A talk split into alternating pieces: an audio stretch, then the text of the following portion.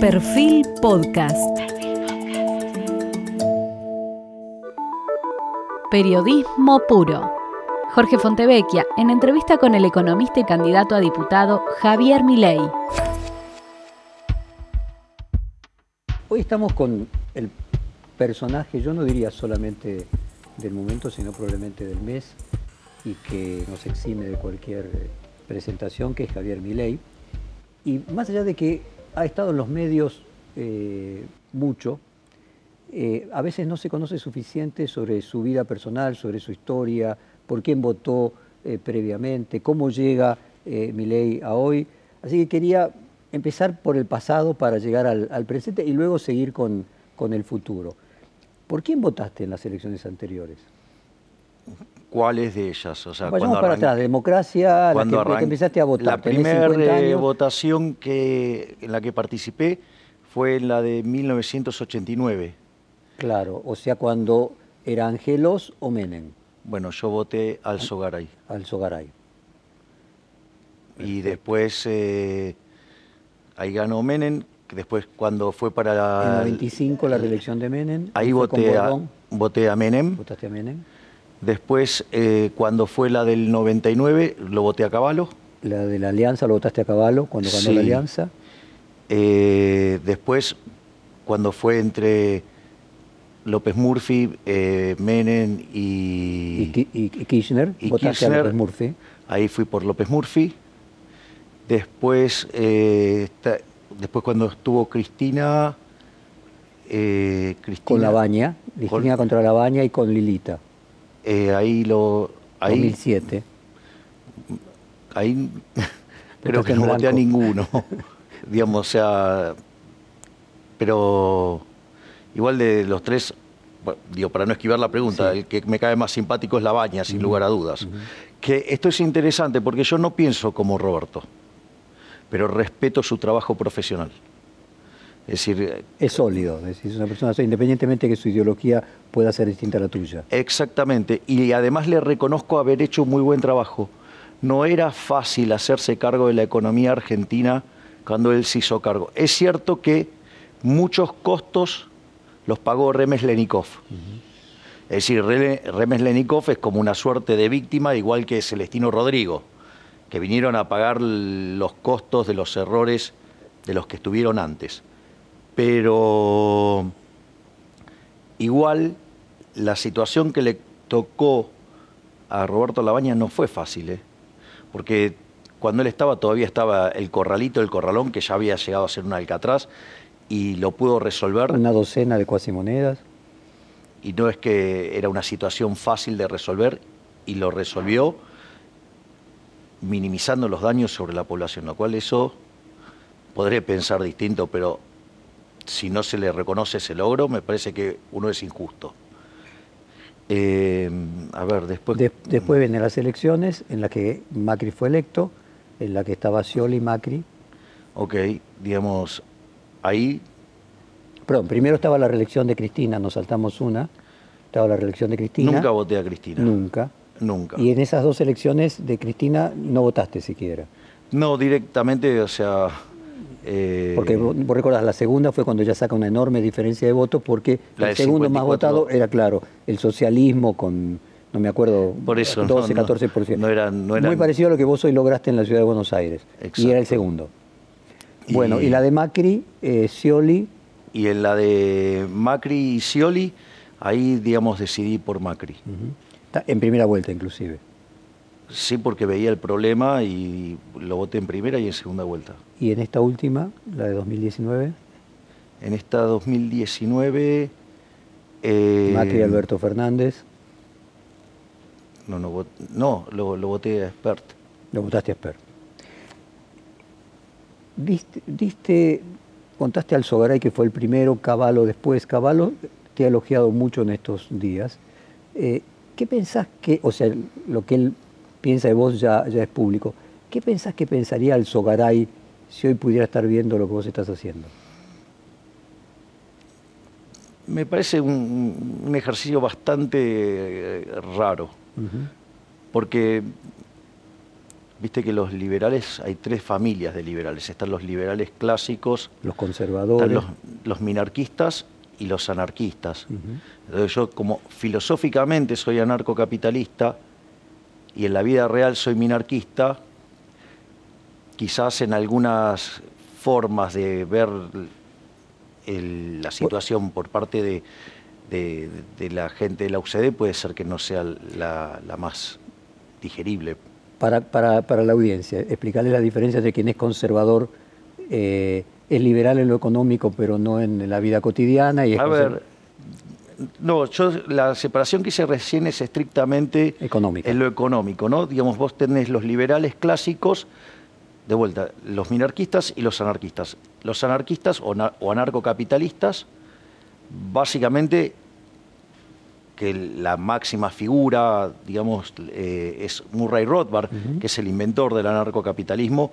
Obviamente que hoy hay figuras en el mundo muy relevantes, como ser el caso de Jesús Huerta de Soto, Ancho Basto, Walter Block, Hans Gemma Hoppe, pero digo, ese es no Estado. Incluso podríamos decir que Alzogaray es previo porque el Partido Libertario de Estados Unidos lo crea en el 72, o sea, Alzogaray es previo a eso. Exactamente. Ese es el, primer, el primer grupo, si vos querés. Después los minarquistas, que ahí vos podés encontrar a, Mises, ¿sí? Para mí, digamos, algunas facetas de Hayek se parecen más a los minarquistas. Y en lo filosófico. La, escuela austríaca, podríamos decir. Claro, exactamente. Y ahí vos tendrías, por ejemplo, en lo filosófico a Nozick o a Ayn Rand. Y después tenés los liberales clásicos, donde ahí tenés, por ejemplo, a Adam Smith, a Milton Friedman. Sí, podrías encontrar también en esa misma línea algunas partes de la obra de Hayek. Básicamente, si, si yo tuviera que poner la línea divisoria, ahí sería entre lo que hoy se conocería como la Escuela de Chicago y la Escuela Austríaca, donde el eje central es que la Escuela de Chicago abraza los resultados de la economía neoclásica y en la economía neoclásica hay una serie de, cuestiones que se consideran fallos de mercado, como puede ser, por ejemplo, las no convexidades o los monopolios, o sea, estructuras concentradas, ¿sí? los fallos de información, ¿sí? los bienes públicos, las externalidades, los fallos de coordinación. Ahora, en rigor, desde la perspectiva de la escuela austríaca, los fallos de mercado no existen, porque el mercado es un proceso de cooperación social en el cual se intercambian voluntariamente derechos de propiedad.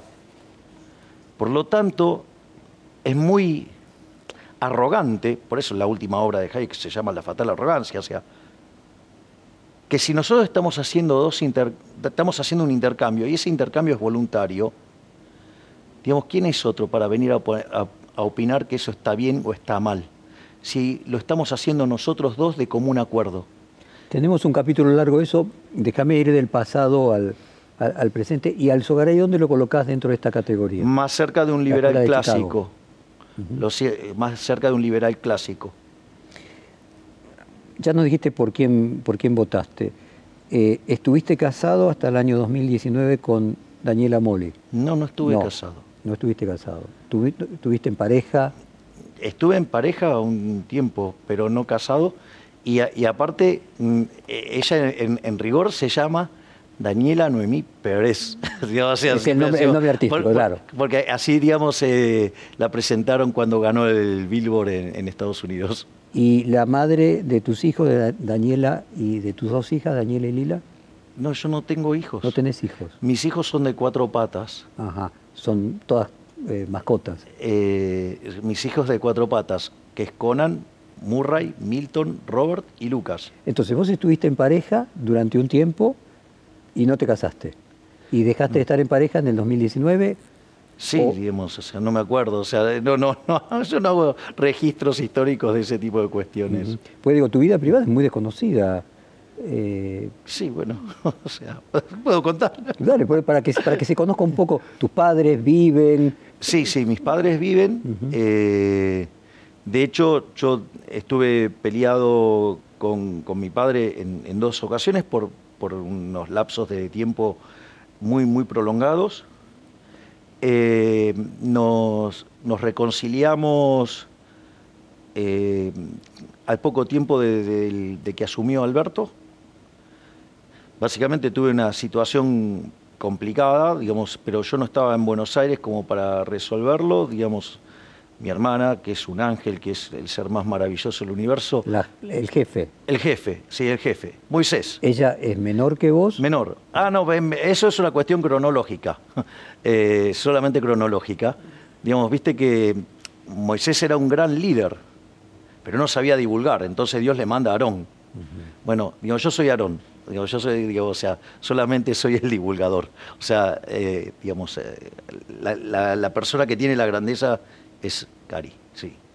Eh, y Karina no estuvo peleada con, con, su papá. No, no, esos son, esos son, esos son temas míos. Esos son depuraciones en el proceso de aprendizaje de un humano que se equivoca. Cuando te equivocas, digamos, o sea, hay que tratar de componer la situación.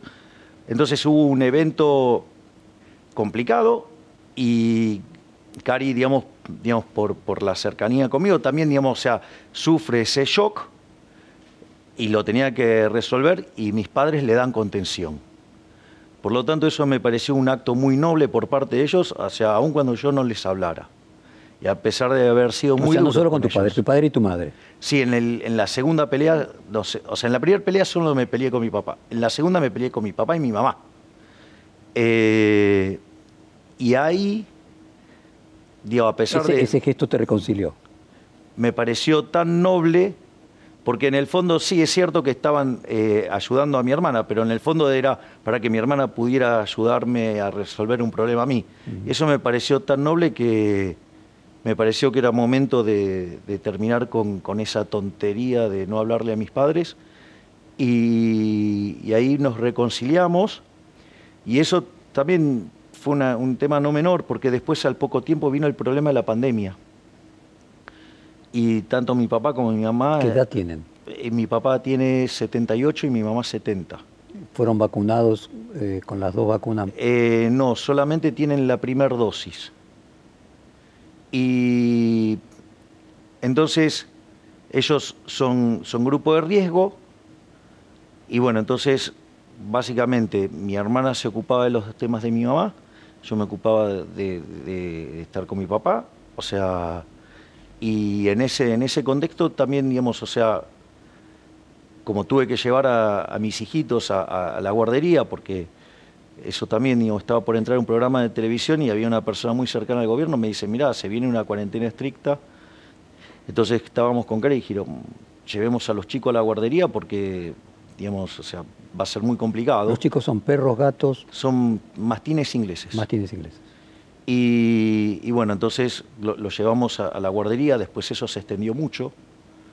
¿Vos ya ahí vivías solo? Cuando estuviste en pareja, vivías en pareja? No, no, no viví nunca en pareja. ¿Nunca viviste en pareja? ¿Siempre viviste solo? Siempre solo. Y, y ahí el tema es que cuando yo llevo a los chicos, ¿qué es lo que pasa? al pasar tantos tiempo en, la guardería, el problema es que perdieron el concepto de manada. Entonces, tengo que empezar un proceso de intentar mudarme. Con la pandemia tampoco lo podía hacer. Así es que fue un momento en el cual yo pasé mucho tiempo con mis padres, sirvió mucho para recomponer los vínculos y además eh, tuve una productividad fenomenal dentro de las cosas eh, tuve participaciones en dos libros eh, a nivel mundial. Publiqué Pandenomics, después se hizo en italiano un otro libro que se llama Viva la Libertad Carajo. O sea, hicimos una película de Pandenomics, así que, fue, fue todo un momento de, mucho mirar hacia adentro, de recomponer los vínculos y mucha productividad. ¿Qué fue lo que te hizo pelear primero con tu papá y después con tu papá y tu mamá? O ¿Es algo que tuvo que ver con la, tu mirada ideológica, tu mirada económica o simplemente un tema personal? No, circunstancias de la vida, de, ver las cosas de manera distintas y con algunos efectos colaterales que hicieron que me enoje. ¿Y tus padres tienen una ideología distinta a la tuya? a ver, no, no son tan liberales como yo. Eh, Javier, ¿te psicoanalizaste? ¿Te psicoanalizás? ¿Crees Mira, en eso? Hubo una época que yo eh, sí iba al psicólogo, que falleció hace poco y que en paz descanse, un, un ser maravilloso, ¿Cómo se llama? Marcos. ¿Y apellido? Eh, no, nunca supe el apellido, siempre lo traté por el nombre. Y verdaderamente era una superestrella, una superestrella. Y, y era, era muy interesante. Yo, ¿Cu- cu- ¿Cuándo murió Marcos? Y era cosa de no más de seis meses. O sea, de COVID. No, no exploré, digamos, los temas por los cuales, digamos, o sea, pasó eso. Eh, ¿Qué diría Marcos hoy al ver tu éxito electoral? Bueno, de hecho fue muy gratificante porque Andrea, su mujer, me llamó hace unos días para felicitarme. O sea, y, y la verdad es que, que fue un muy buen... eh, él vino en un momento muy complicado para mí y me, me permitió abrir la cabeza para entender las- los temas de una mejor manera. Y aparte era muy desafiante la, la situación, ¿no? Porque yo iba y, y eso sí, hay algo que es bueno. Cuando por yo estoy hablando con vos, yo me escucho. O sea, entonces el tipo de preguntas que él me hacía me hacía dar cuenta de qué cosas no iban y cuáles sí. Y entonces, y qué era lo que tenía que mejorar.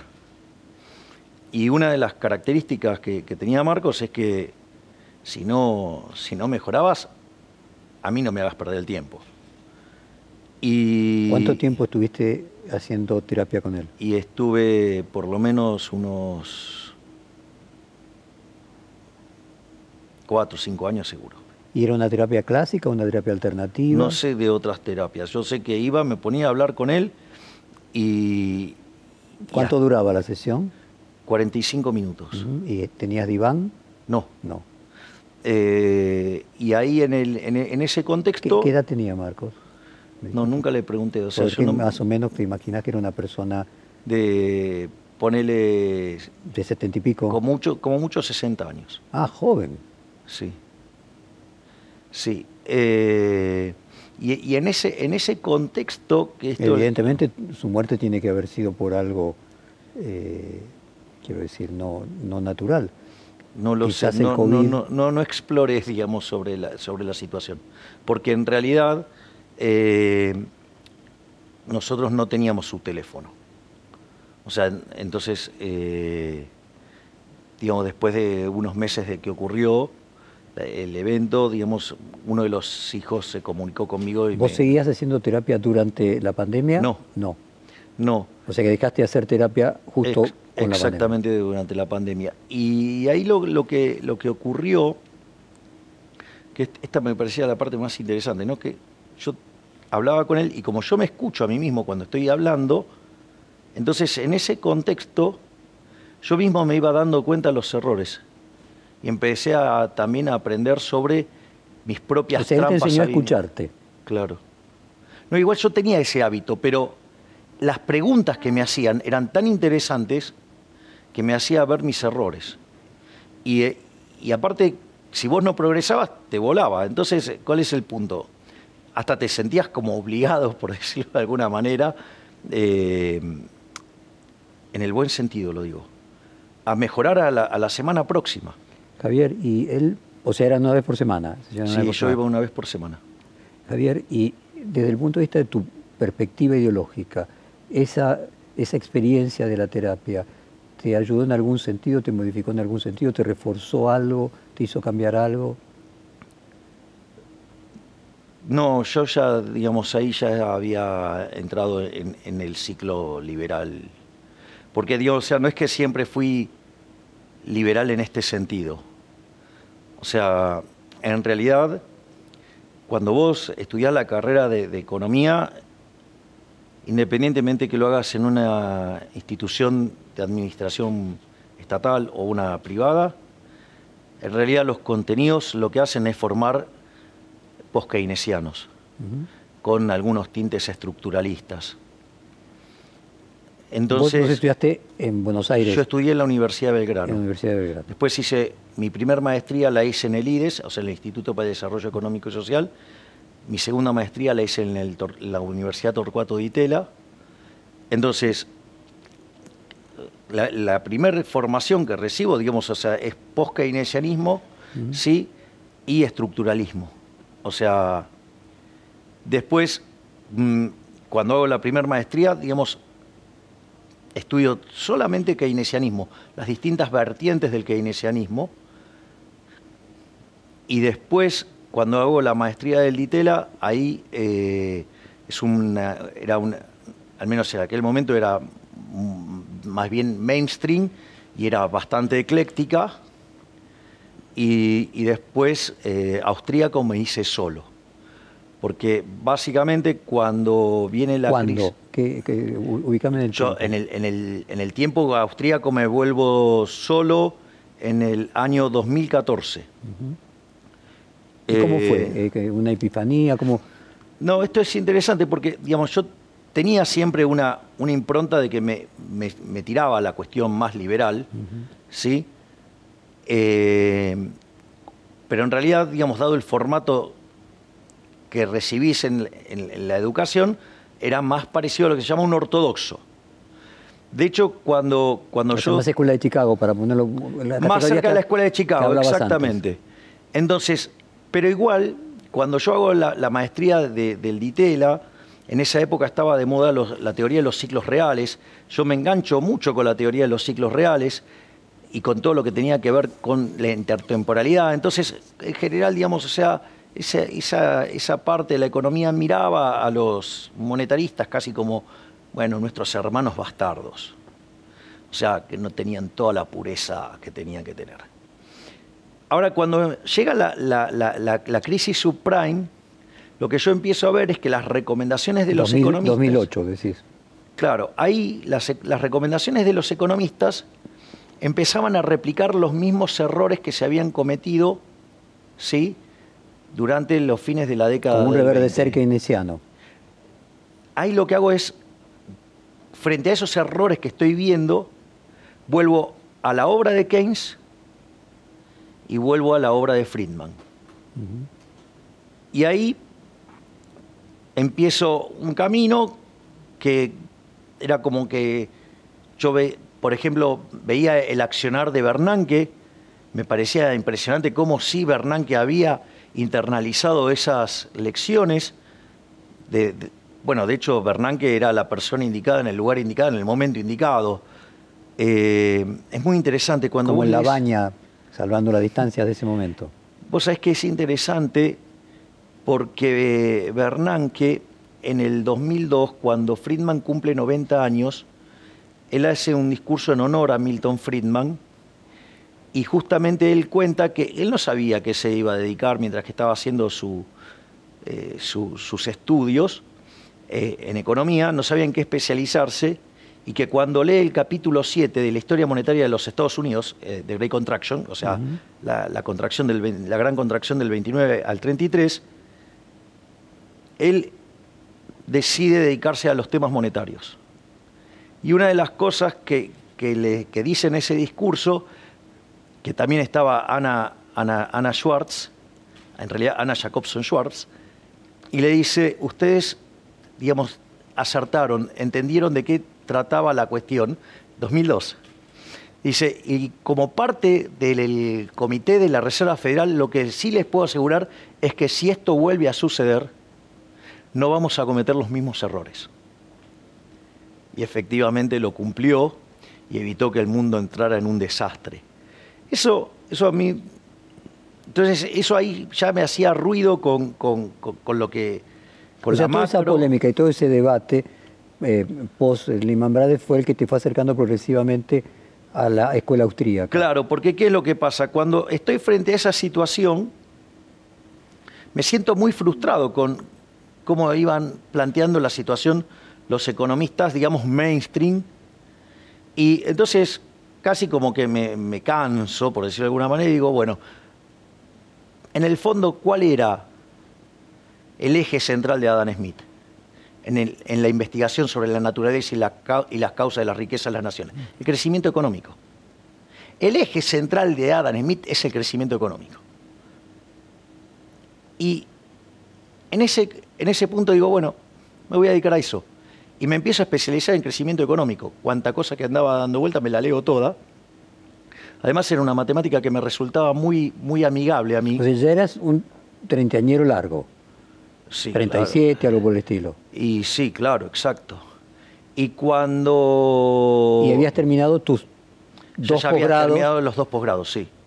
Y entonces ahí me empiezo a, dedicar a, los temas de crecimiento económico y, y, en todo ese proceso eh, me, encuentro que de vuelta tenía problemas entre la teoría económica y la evidencia empírica. Y eso, eh, eso fue demoledor. Conceptualmente era demoledor porque si, si yo te describo lo que pasó con el PBI per cápita entre el año 0 y el año 2000, vos lo que vas a ver es que entre el año 0 y el año 1800 el PBI per cápita casi no se mueve. Solamente sube 40% en el siglo posterior al descubrimiento de América. La tasa de crecimiento del Producto per cápita era 0,02%, nada. Ahora, cuando vos entras en el siglo XIX, el PBI per cápita salta un 66% y ya después empieza un proceso de crecimiento fenomenal. ¿sí? Entonces, donde el, el, PBI per cápita se te multiplica por más de nueve veces. Eso, cuando vos mirás la serie del PBI per cápita, tiene la forma de lo que se llama el palo de hockey. Sí, algo que viene plano así y de repente pega un... Puede ser, Javier, que también el problema de la Argentina es el crecimiento sí, y que a lo mejor como una reminiscencia inconsciente te impulsó lo de Lehman Brothers, pero que era tratar de encontrar la solución para la Argentina. Bueno, puede ser que el orden espontáneo haya generado eso. Y vos fíjate esto, porque esto es lo que me hace detonar la cabeza. Si yo te estoy describiendo una función, porque yo ahí que tengo en el año 1810, el mundo llega a mil millones de seres humanos. ¿Sí? La población. Hoy tenemos 7.800 millones de seres humanos. Entonces vos lo que ves que es que está aumentando la población y la producción crece más que proporcionalmente. Es decir, estamos hablando de rendimientos crecientes. Eso se llama, digamos, en la teoría microeconómica o en la teoría neoclásica, si vos querés, no convexidades. Ahora es interesante porque las no convexidades son estructuras de mercado concentradas. Y si vos tenés estructuras de mercados concentradas, llámese por ejemplo un monopolio, ¿qué te dice la teoría microeconómica? Que está mal, que es malo. Y la pregunta es, ¿cómo puede ser que sea malo algo que generó este incremento fenomenal de productividad. Si yo cuando parto en el año 1800 tenía que el 95% de la población del planeta Tierra vivía con menos de un dólar diario, o sea, pobreza extrema. Cuando yo miro ese mismo indicador previo a la crisis, ese número había caído a 5%. ¿no? A la pandemia estoy hablando. Entonces la pregunta no es... entendí, vos decís que el monopolio no es malo. Exactamente. Hay un error en la teoría neoclásica. De hecho, eh, eh, se acaba de hacer un compendio de artículos en honor a Alberto Venegas Lynch, hijo, y justamente yo lo que hago es rastrear cuando la economía neoclásica pierde el rumbo. Porque vos en algún sentido podrías decir que los austríacos podrían ser neoclásicos, en algún sentido. ¿En cuál? en que la, economía neoclásica arranca con la superación de la teoría del valor trabajo y cuando llega la teoría subjetiva del valor, o sea, Menger en 1871 con los principios de, economía política, crea, digamos, o sea, la teoría subjetiva del valor, pero no es el solo, también está Balray y está Hebons, ¿sí? y en ese contexto, ¿sí? Después hay las consecuencias del uso de la matemática. para simplificárselo a, los legos, lo que vos decís es que descubriste que hubo un punto eh, que entiendo tenía que ver con mediados del siglo XX o comienzos del siglo XX, en el que se perdió ese rumbo Exactamente. y que tendría que ver con Keynes. Keynes o que tiene... podría ser el, el síntoma o el significante. Keynes es un, es un elemento, digamos, que distrajo a, a la, a la teoría económica muchísimo y la llevó por muy mal camino y llevó a más de 40 años de discusiones inútiles. Y entonces, eso vos lo descubriste a partir de lo de Lehman Brothers y cuando empezaste a Después estudiar de- el crecimiento. después, cuando- ¿Qué pasó que el crecimiento no siguió ese mismo palo de hockey? Sería No. la pregunta que vos te hacías. No, a ver, el punto es el siguiente. La pregunta es, ¿por qué si para la teoría neoclásica el monopolio es malo, ¿sí?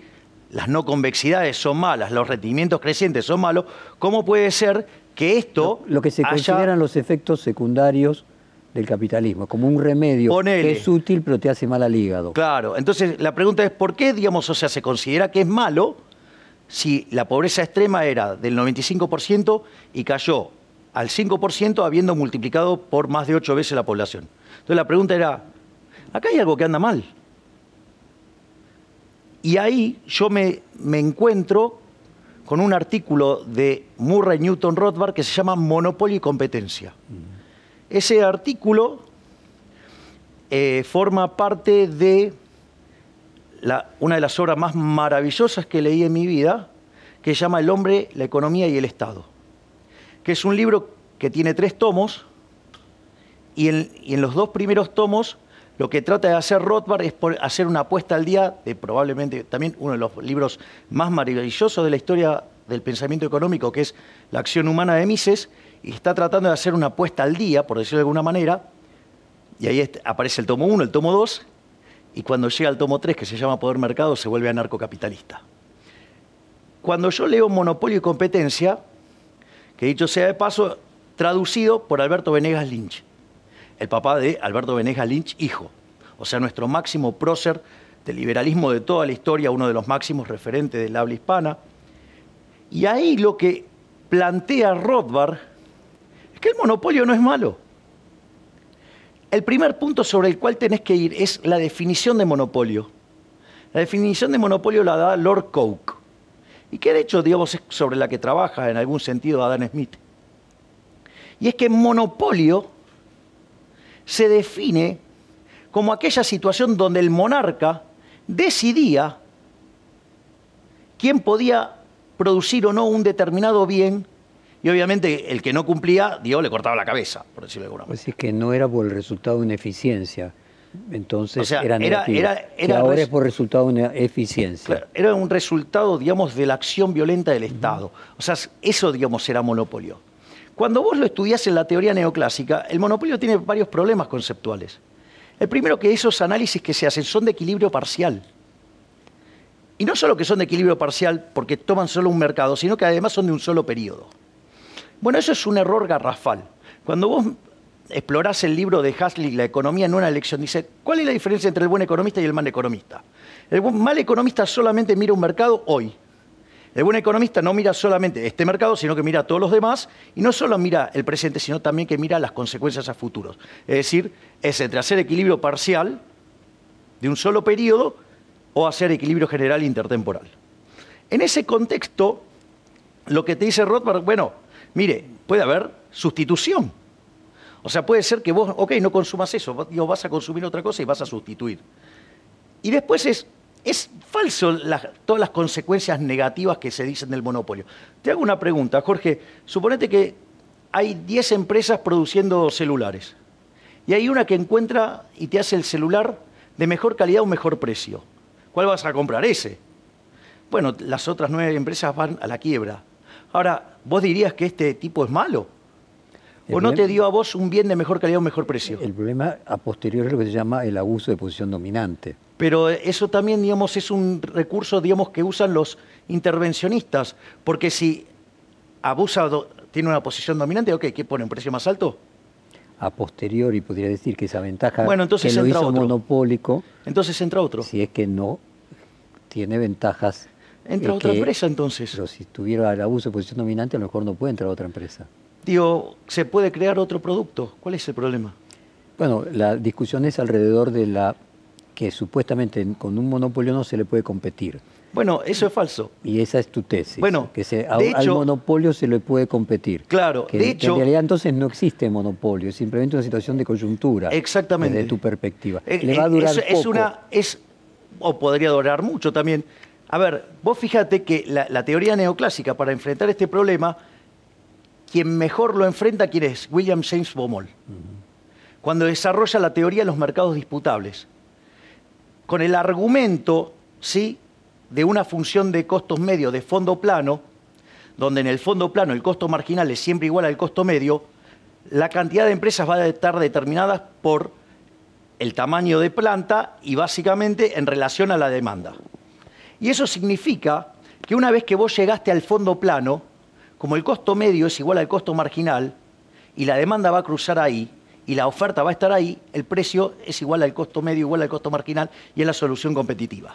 Y eso vos podrías llegar a ese resultado aun cuando hubiera una sola empresa. Y si la demanda cortara detrás ¿sí? del nivel donde se alcanza el mínimo, la libre entrada y salida lo que te asegura es que vas a cumplir la regla de Ramsey, o lo que es la regla de segundo mejor, que es básicamente vas a cumplir con la restricción financiera. Entonces, permitime una cosa, Javier. Déjame ir avanzando con el cuestionario para llegar a, a, los temas económicos y poder primero conocerte para que las personas puedan eh, juzgar tus no, opiniones. Es divertido en función... lo del monopolio, que quedan un montón de cosas más. Pero, pero, no mucho, mucho, y te, te, te, te, prometo profundizar, tenemos una parte económica, pero yo quería entender qué te había cambiado el psicoanálisis, qué te había llevado a el pensamiento que vos hoy tenés, y después discutimos el pensamiento, pero quiere ir por orden de ver, bueno, cómo llega este Milei a ser quien es.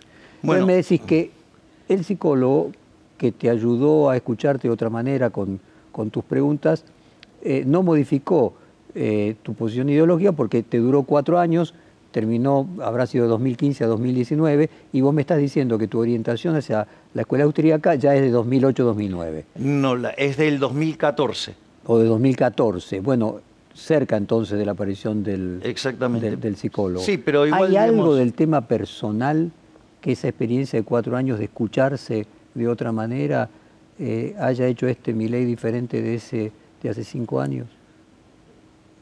Sí, hay muchas cosas en las cuales he mejorado. Por ejemplo. Y, aunque no parezca en el trato personal. O sea, vos tenías un carácter más explosivo antes. Todavía mucho más explosivo, sí. Ajá. ¿Y eso pudo haber tenido que ver también con la pelea con tus padres?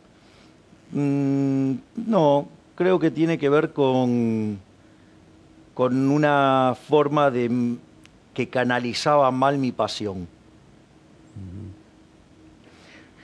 -huh. Me resultaba a veces complejo, algo que a mí me parecía extremadamente evidente, otros no lo, no lo, no lo internalizaran y eso me, eso me alteraba.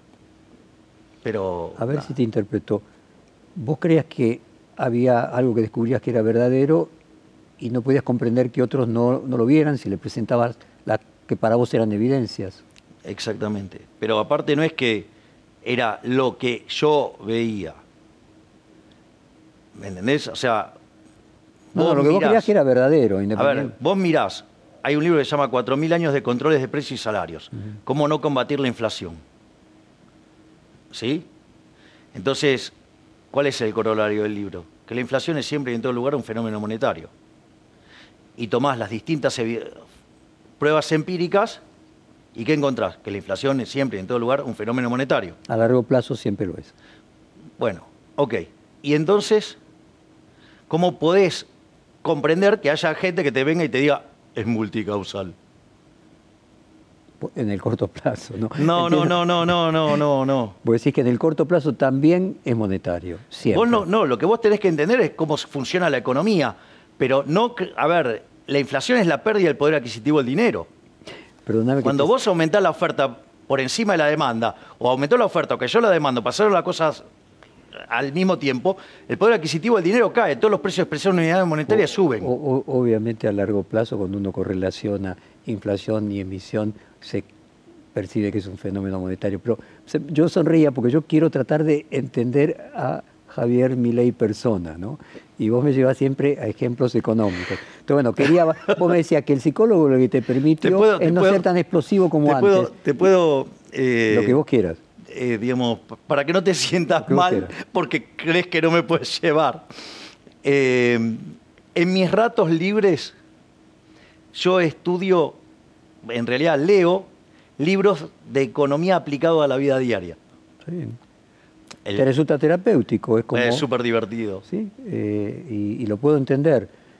Pero a lo mejor lo que a vos te sirve para entender a los otros, a lo mejor a otros no les sirve para entenderte a vos. No, Pero no, déjame tal- ayudar, tal- déjame cual. ayudar como Tal intérprete. cual, tal cual, como, tal cual. como- como intérprete para ir avanzando. Entonces, la aparición de esta persona con la terapia lo que te permitió es, aunque vos tengas las mismas convicciones férreas que tenías antes, poder expresarlas de una manera menos explosiva y poder entender a otros que piensen diferente sin llegar a situaciones que no sean de violencia oral. No es que, a ver, yo no tengo problemas con que pienses diferente.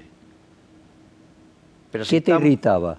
Pero si estamos discutiendo sobre cuánto es 2 más 2, yo te voy a decir que es 4. Si vos me decís es 578.235, A ver si te porque ¿a vos sos un maldito neoliberal, ¿Te molestaba la falta de honradez intelectual en una discusión? Eso es, es lo que me irritaba profundamente. Me irrita la mentira, me irrita la, la chicana berreta, me irrita justamente la deshonestidad intelectual. Es decir, ¿Hacías algo para descargar eh, toda esa fuerza? Eh, ¿Algo físico? ¿Practicás eh, deporte? ¿Algo lúdico? de vuelta, Además de leer libros de economía. Claro, a ver, lo que pasa es que yo jugaba al fútbol. Llegué a estar en el plantel profesional de Chacarita en el año 1989. Y, y en el medio de la hiper dejé de jugar al fútbol para dedicarme a la Ahora eras un, economía. eras un adolescente, ¿no? Claro, bueno, 19, tenía 18 años. exacto. Claro, yo soy de octubre, entonces en general paso casi todo el año. Todavía no habías entrado a la facultad. Estaba en la facultad. Estabas recién el primer año de la facultad. Exactamente. Y cuando te puedo contar ahí, Sí, digamos, claro, o sea, mira, yo digo que la, la economía, digamos, yo elegí la economía. O sea, la hiper te sacó del fútbol. Exactamente. O sea, quizás el ejemplo más claro del fenómeno monetario en la época más importante de la historia de la Argentina. A ver, sí. No digo que quizás eso también tiene que ver por qué elegiste como foco de estudio esos temas. Exactamente, tiene el que ver con crecimiento eso. y, la lo inflación. monetario. Sí, de la de- inflación, claro, ¿cuál es? de hecho, de hecho vos fíjate que yo, yo soy experto en crecimiento económico con y sin dinero. Ese pasa por ahí. Ahora mira esto, porque yo digo, elegí ser economista por las razones equivocadas en el año 82, cuando tenía 11 años, en la crisis de la tablita cambiaria. Ah, no en el 89, ya decidiste ser economista en el 82. En el 82. Que eso era Martínez Dios cuando la- Termina Martínez Dios, viene el Sigot, que viene al dólar pierde. El creo que era. apuesta al dólar pierde. Sigo. la, la- la- la- la frase de Sigot. Y, y en Después ese- de la tablita de cinco años Exactamente. de, de un equilibrio entre la inflación y el dólar. Sí, ponele. Ponele. Ponele. Por lo Sí. menos declamado. Declamado. Entonces, bueno, pero por lo menos no te mentían los precios. en, ese, en ese contexto, lo- Perdóname, o sea, Martínez Dios no era liberal. no, para nada. Nadie que haga déficit fiscal es liberal. Nadie que acumule deuda es liberal. ¿Sabes por qué? Porque la deuda es inmoral. Si el liberalismo es el respeto irrestricto del proyecto de vida del prójimo, cuando vos acumulás deuda, la deuda es profundamente inmoral.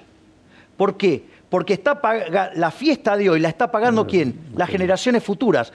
Tipos que ni siquiera votaron o que ni siquiera nacieron. O sea, es profundamente inmoral. Por ende, no puede ser liberal. Ahí te hiciste, dijiste, cuando sea grande quiero ser economista. Sí, porque lo que veía es que Y había... tu papá, eh, vos le contaste esto a tu papá que, si entiendo bien, eh, era una persona, vos sos primera generación de universitarios. Sí. Y tu papá se dedicaba Mi papá, digamos, eh, había arrancado trabajando de chofer de colectivo. a eso. eso- eso- Después, digamos, cuando yo nací, se compró el primer colectivo, cuando nació mi hermana el segundo, y así empezó a crecer hasta que ¿Pensaste en algún momento que el papá de Cristina también era chofer de colectivo, tenía un colectivo, el segundo y el tercero como tu viejo? No, no, no lo puse en consideración. Nunca, nunca le prestaste atención a eso. No. Eh, y, y en ese Y tu viejo, cuando vos eras un chico y le dijiste, papá, quiero ser economista cuando sea grande, miró con sonrisa. ¿Qué le, Le- hubiera gustado a él? ¿Le gustaba eso? No, no, no, no. Le pareció que, que era un era un disparate porque, digamos, o sea, consideraba que me iba a morir de hambre si trabajaba de economista. Ah, Que me iba a ser muy difícil. él quería que fueras trabajo. contador, por ejemplo. Exactamente. Pero bueno, pero te pagó la Universidad de Belgrano. universidad- Bueno, está bien, digo, pero va- vamos por partes. Entonces, Yo no sé la- si en, en Belgrano, en la UBA, los primeros tres años es la misma carrera en esa época. En la UBA son separadas en la, de contador en- que la de en- economista. En la UB, eh, los tres primeros años en ese, en ese momento eran iguales. O sea que todavía le podías engañar a tu viejo diciéndole que a lo mejor eras contador. No, no, pero no, no va conmigo eso. Entonces, ¿cuál es el primer punto? El primer punto es, elijo la carrera por las razones equivocadas, porque básicamente lo que, lo que yo veía es que había habido una fuerte redistribución del ingreso y que algunos que estaban bien pasaron a estar mal, algunos que estaban mal pasaron a estar mejor. Y dije, ah, bueno, y si el dinero me puede permitir conseguir un montón de cosas que me parecen interesantes, tenés que tener dinero. Y entonces dije, ah, bueno, entonces para, generar dinero tengo que entender cómo funciona este despiole, entonces voy a ser economista. Ese fue mi razonamiento a los 11 años. Igual, como, como no, no, no tenía eh, consenso sobre Perdóname, lo que había secu- el elegido, secundario que hiciste era comercial? no, Nacional. nacional. Entonces, cuando en ese contexto me, me preguntaban, o sea, tenía que tener una mejor respuesta, digamos, a, a esa respuesta. Entonces, vos sabés que había notado algo muy interesante, y era que yo lo que fui descubriendo de interactuar con, con esos adultos era que independientemente de lo que hicieran, e independientemente de lo bien que les iba, estaban todos disconformes con sus remuneraciones. A todos les parecía que no recibían lo que mm, creían que Que merecían. habían sido robados por alguien. Todos se sentían que deberían ganar más de lo que ganaban. Entonces, ahí, eso yo digo, y ese razonamiento lo hice a los 11 años, dije, lo que me doy cuenta que independientemente de lo que hagas, siempre vas a, a sentirte disconforme con lo que ganas. Entonces, Lacan decía, el deseo siempre es deseo de otra cosa. Y esa es la fuerza de la humanidad. Claro. Ahora, mira qué interesante. Entonces, ¿cuál fue el punto? Es, mira, no importa qué es lo que haga, siempre me voy a sentir incómodo, mal con, con lo que me van a pagar. Entonces, me voy a dedicar a hacer lo que me gusta. Entonces, por lo menos, hago lo que me gusta y bueno, y sí, voy a, sí, voy a despotricar contra lo que me pagan. Sí, bueno, pero también si hiciera otra cosa también lo haría. Para tener salario moral, por lo menos. Entonces, de esa manera, por lo menos me siento mejor haciendo lo que estoy haciendo. Y así es que, digamos, esa fue mi, mi Y argumentación. a tu viejo le dijiste que ibas a, cuando terminaste secundario, que te ibas a anotar en la Universidad de Belgrano. Exactamente. ¿Vivías en la zona norte? Eh, no, en esa época yo vivía en, en Villa Devoto. Ujú. Y en ese, en ese, en ese contexto, cuando, cuando yo entro a la Universidad de Belgrano, de vuelta me señala en, que... en- en la década del 80, para poner Claro, en en, en contexto. 1989 arranco a estudiar. Claro. O sea, con la hiper, con la hiper. Con la hiper. Yo en ese momento estaba en el plantel profesional de Chacarita, yo entrenaba seis horas por día. Y, y en ese contexto, cuando yo planteo que voy a estudiar para economista, me vuelve a decir, mira, te va a ir horrible, digamos, o sea, la vas a pasar mal, porque te vas a morir de hambre, nadie vive de esa profesión de, bueno. Y entonces eh, le dije que no me importaba, porque, y, y volví a replicar este argumento. Bueno, nada, y me puse a estudiar economía. Y yo me enamoré de la economía por las razones correctas. Esto es lo importante, al menos desde mi punto de vista. Lógico. Y dado que vos querés explorar mi cuestión humana, creo que puede servir. Yo la estaba acompañando a mi mamá al supermercado, en plena hiperinflación. Entrenaba seis horas por día y además, colegio, y además estudiaba en la universidad. En ese contexto, yo estudiaba que cuando los precios subían, la cantidad demandada bajaba. Yo la acompaño a mi mamá al supermercado, estaba apoyado en el changuito así, porque lo, lo que iba era de, de- Sí, de cargador. de carga. Sí, de bestia de carga, claro. Y, y en ese contexto, vos sabés que en esa época había unas chicas con delantal que pasaban con una suerte de pistola que etiquetaban. Y yo veía que pasaban las chicas remarcando los precios Y la gente trataba de ir delante de las chicas. y la gente, sí, y si iban atrás también, digamos, se, se abalanzaban sobre la mercadería. Entonces yo digo, pero ¿cómo? Si los precios están subiendo y pareciera que la cantidad demandada sube. Es decir, entonces ahí dije, pará, o lo que estoy estudiando está mal, o yo soy un tonto. Entonces la solución de dignidad, ¿qué implicó? Dejar de jugar al fútbol Y estudiar más. y me puse a estudiar muchísimo más. En lugar de estar seis horas entrenando, empecé a estudiar. Y estudiaba más allá de lo que me daban en la facultad, todo. O sea, iba y me iba y me encerraba en la biblioteca del Banco Central. Y, y en ese contexto, yo escribo mi primer artículo académico a los 20 años, que se llama La hiperinflación y la distorsión en los mercados, donde muy precariamente desarrollo un modelo de expectativas adaptativas donde vos te podés cubrir ¿sí? del efecto de la inflación estoqueando, eso te da como resultado una curva de oferta invertida, entonces los sucesivos aumentos del déficit fiscal financiados con emisión monetaria, que te desplazan la demanda hacia arriba, te daba un equilibrio donde te subían los precios y se te contraía el nivel de actividad. A los 20 años. Y en ese contexto, además, como la curva de oferta te queda más empinada que la de demanda, el equilibrio no solo que era único, sino que además era estable. O sea, el equilibrio existía, era único y era estable.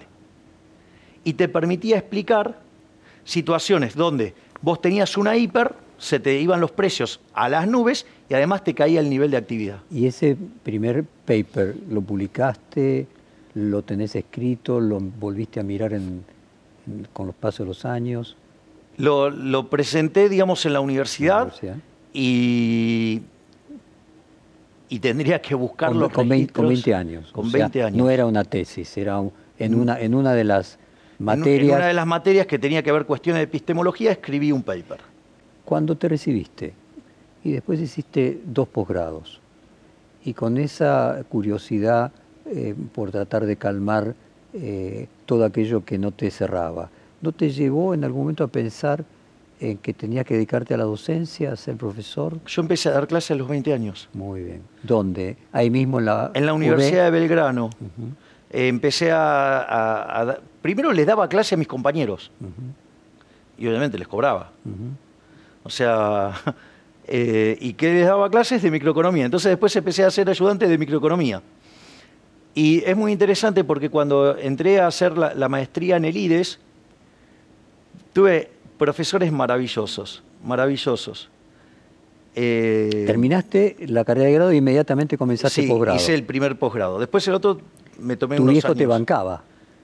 Eh, no, los posgrados me Ya- ya- ya ya laburabas vos. Sí, yo ya trabajaba. Y, ¿Y seguías viviendo con tu viejo? Sí, ¿En qué momento te fuiste a vivir solo? a los 27, 28 años. O sea, ya habiendo hecho la el segundo posgrado. Cuando estaba haciendo el segundo posgrado. Y laburabas, Y trabajaba, por ejemplo, trabajaba mucho como consultor y después eh, me fui a, a Estados Unidos a perfeccionar mi inglés y después volví y entré a trabajar en HSBC. Que en realidad era James Capel, que era la casa de bolsa, y en ese proceso eh, HSBC se compra al Banco Roberts y empieza toda una mutación que después pasa a ser HSBC Banco Roberts, después pasa a ser HSBC Argentina y después... es ¿cómo te HSBC. considerás vos mismo eh, haciendo plata? Para otros, Mm. un genio. Y para vos mismo, no. No, un desastre. Pero es porque yo, pero es que el eje central en mi vida pasa por, por ser feliz. Y una de las grandes trampas es que a veces la felicidad no necesariamente la, la derivás de cosas que... eh, O sea, perdóname, para vos la felicidad es eh, el, el fin del ser humano. es el fin último, siempre. Y o sea, es sos más... eudomonista. No, no, y pero, en ese eh, sentido, Y, no, no, pero aparte, mira, ¿la felicidad es más importante que la libertad? Van de la mano. No podés ser feliz sin ser libre. No podés ser feliz sin Pero ser la, libre. es una causa secundaria, la principal es la felicidad. La felicidad es el motor, digamos, o sea, la libertad es el contexto. A ver, es más, vos sabés que... O sea, pues, me voy a precisar, la libertad es para ser feliz, pero lo importante es ser feliz. Si alguien, por ejemplo, pudiera ser feliz no siendo libre, No en puede situación serlo. en que es un oxímoron. No, claro, es, una contradicción en tus, sus términos, exacto. Porque, digamos, o sea, si no podés elegir, ¿cómo vas a ser feliz? Ahora, vos viste que hay toda una escuela filosófica eh, que podríamos decir, plantear los estoicos, eh, las culturas orientales, eh, que la felicidad se logra a través de un proceso de libertad que es no desear.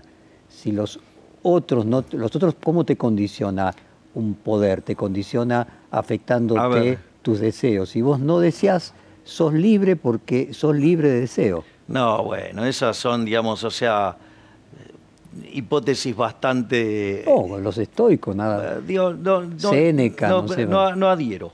A ver, mira, si querés, yo te cuento, digamos, cómo...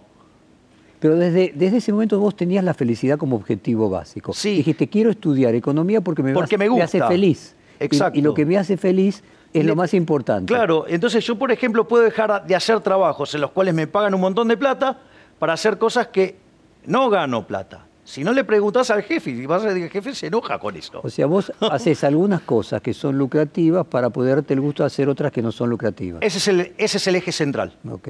Es decir, es un medio para financiar Lo que a vos te gusta. lo que yo quiero hacer. Mira, hay una de las cosas más maravillosas que me pasó de ser especialista en crecimiento fue tener que estudiar mucho optimización dinámica, programación dinámica. Y vos para resolver un, un ejercicio de, de optimización dinámica, vos necesitas imponer sobre, el, sobre el- el ejercicio algo que se llama condición de transversalidad, que es cómo terminás el, pro- el- el- el ejercicio, porque si no, no, no lo puedes resolver. Hay varias formas de resolver un ejercicio. Por ejemplo, cuando vos estudias una carrera, para que te den el título tenés que cubrir que una determinada cantidad de Créditos. de créditos. Entonces es como que tuvieras una cosa así, podés saber más, pero no menos que esto. Vos podrías tener una restricción de cuánto tiempo podés estar en un lugar. Entonces tenés una restricción vertical. Y después podés tener alguna combinación de las dos, que varían en el tiempo, con ni- nivel o, o tiempo.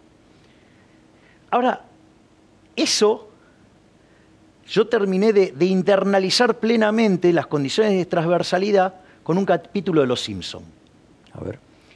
Va Homero con Marsh, se, digamos, habían logrado dejar a los chicos en otro lado, creo, no me acuerdo bien cómo era, pero... Y van a un lugar y a Homero se le ocurre comer el pez globo, que es un pez absolutamente venenoso y que tiene que ser cortado por un especialista para que El veneno no, no, para que te mantenga. Claro, exactamente. Y sucede que el cocinero estaba teniendo un romance en el auto con una señorita y estaba el aprendiz. Entonces le dicen, no, bueno, no pida pez globo. Y Homero, basta que le digan que no, entonces quería pez globo. Entonces el aprendiz hace el pez globo y tiene la sensación de que se equivoca. Entonces le, informan a Homero que se va a morir. Esto es interesante porque si hoy fuera el último día de tu vida, ¿qué harías? Esto es muy importante la pregunta. Porque si fuera el último día de tu vida, ¿vos qué harías? Que eso es lo que pasaba en el caso de ese capítulo de Homero de los Simpsons. Exactamente. él hace qué va a ser el último día. un listado de 10 cosas y en el fondo, digamos, va... Se convierte en una persona mejor. Mira, es interesante porque en el fondo, vos si sabés que mañana no hay nada, decís, bueno, ok, ¿a qué te vas a dedicar? Ya no importa las consecuencias intertemporales de... de- de- Concretamente, eh, yo no vi, lo hacía un poco mejor a Homero se ponía más trascendente. Homero, se, no, Homero eh, se dedicó a hacer las cosas que le gustaba. Entonces, si vos me preguntás a mí, ¿qué cosas haría yo si fuera mi último día? Estaría con mi hermana. Con el jefe. Con el jefe. Estaría con mis hijitos, con Conan, con Murray, Milton, Robert y Lucas. Y si me queda un rato, además, trataría de leer economía de divulgación. ¿Leíste? dame un segundo. ¿Cómo no? ¿Qué es lo que te lleva a eso? Acabas de ir a cuáles son las cosas que te hacen bien. Si yo pudiera, estaría todo el tiempo con mi hermana, con mis hijitos y leyendo. Sería el hombre más feliz del mundo. Ahora, ¿cuál es el problema? ¿Quién paga las cuentas? Entonces tengo que empezar a ceder algunas cosas.